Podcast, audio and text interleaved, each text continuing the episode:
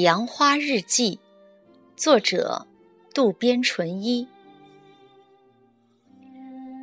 多年来一直相依为命的妻子，竟偷偷的记起日记来。他要是记家庭收支手册，或是家族成长日记，那还都说得过去。她记得明明是丈夫在外面花心的调查嘛。将丈夫言行中可疑之处全部收集起来，记录在册。他到底是从什么时候开始做那件事的呢？日记是从半个月前开始记的。看他写的那么得心应手，肯定从很早就开始写了。如果是那样的话，那么那样的日记本在别处肯定还有。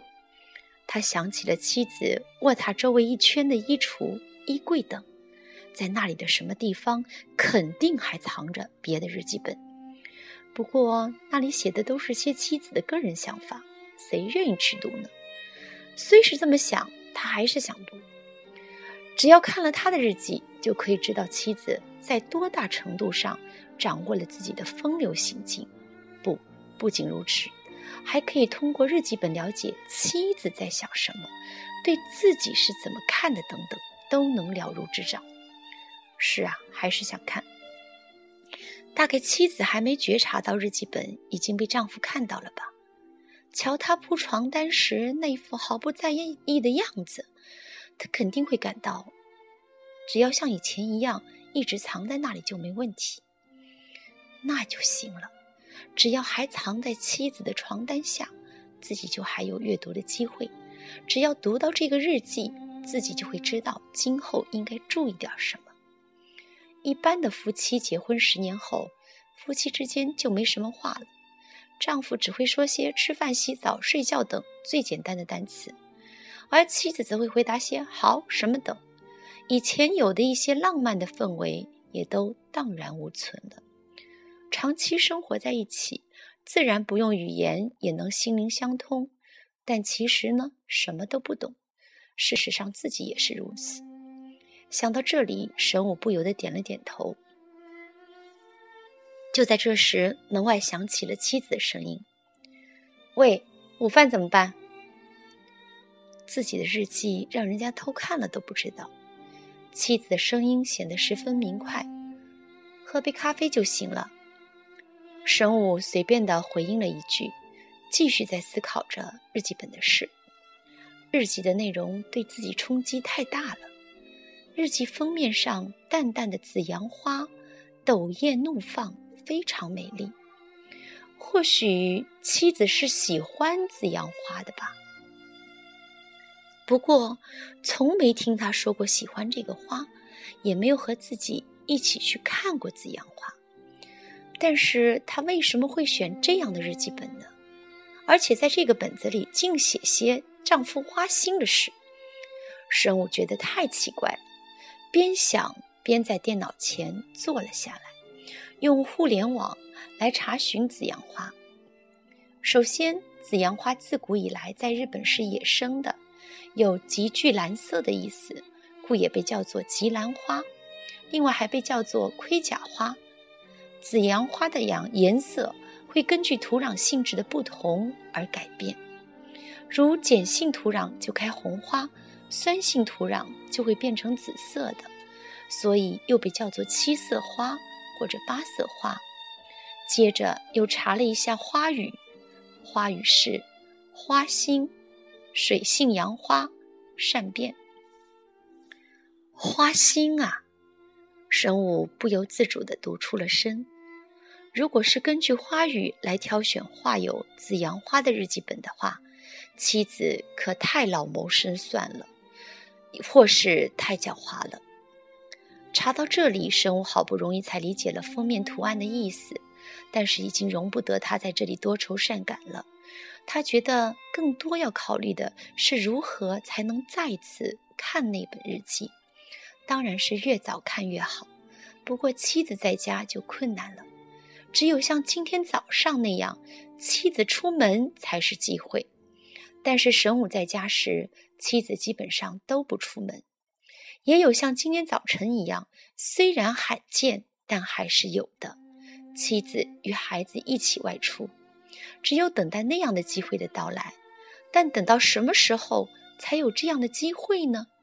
更重要的是，什么事情促使妻子开始记那样的日记的？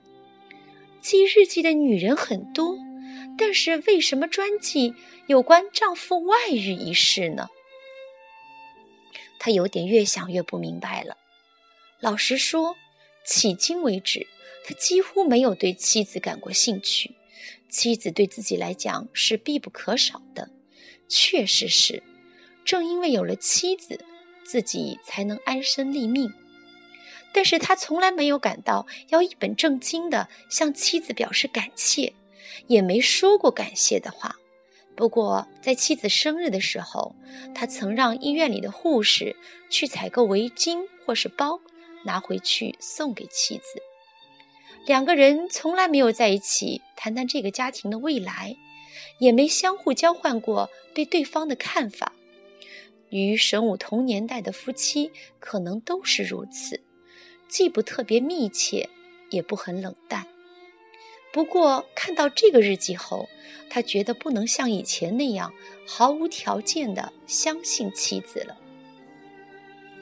不过，神武想，迄今为止自己从没让妻子不幸福或不自在过。广伟的房子是上亿日元的高级住宅，妻子有一辆自己的专车。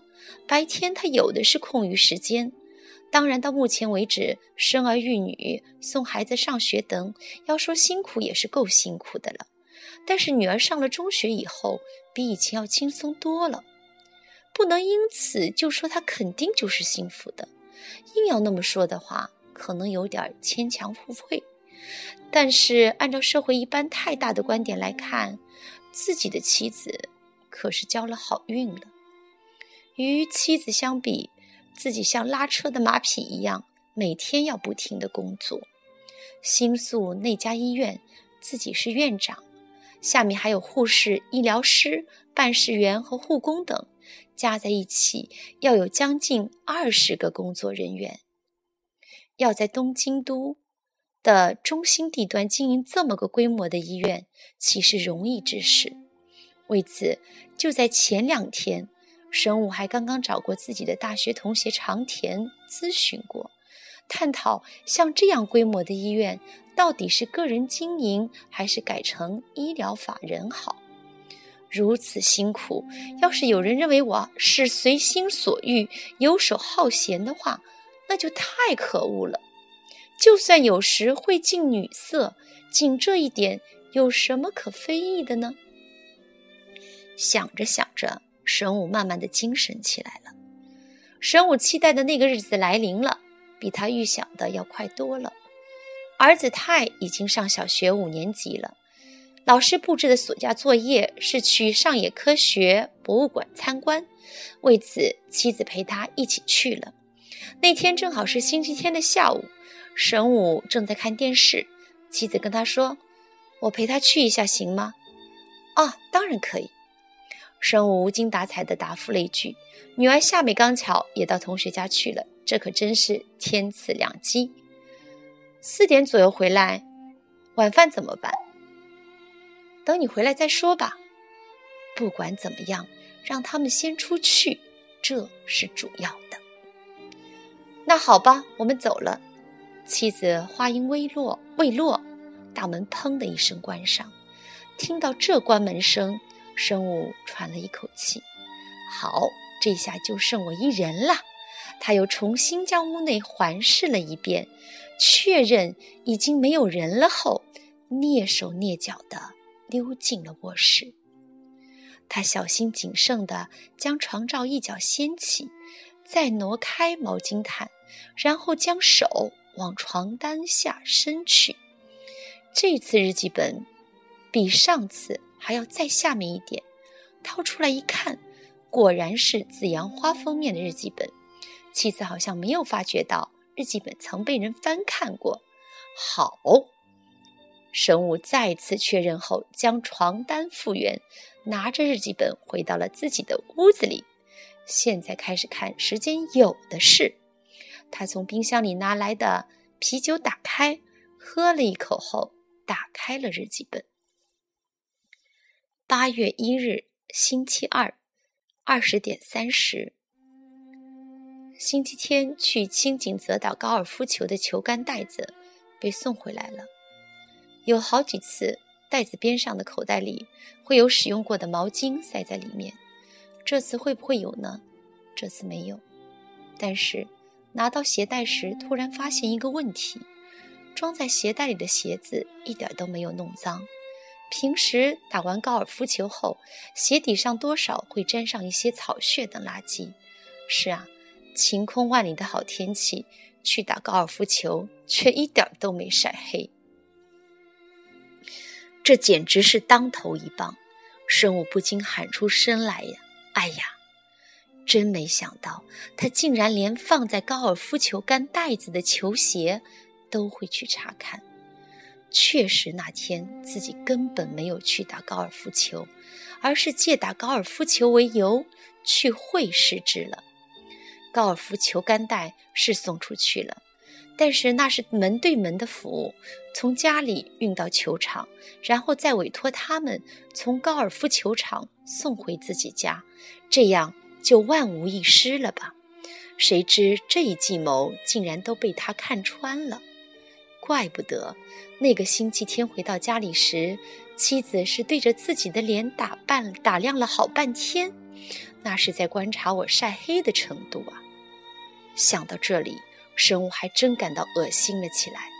这样看来，可以想象自己的一切都被妻子看得一清二楚了，基本上没错。生物看着空中，呆呆地想了一会儿：如果他要追问起这些疑点的话，自己该如何应付呢？关于脸没有晒黑，自己可以回答说：防晒工作做得好。在脸上厚厚的涂抹一层防晒霜，又加上了一顶大帽檐的太阳帽。关于鞋子嘛，自己可以回答说，在回家前用空气清洁枪喷了好几次后，又用毛巾擦过。不，这肯定不行。妻子的脾气自己是清楚的，他也许会反驳自己说：“你以前可从来没有做过这些啊。”突然想起来涂上厚厚的一层防晒霜，太奇怪了。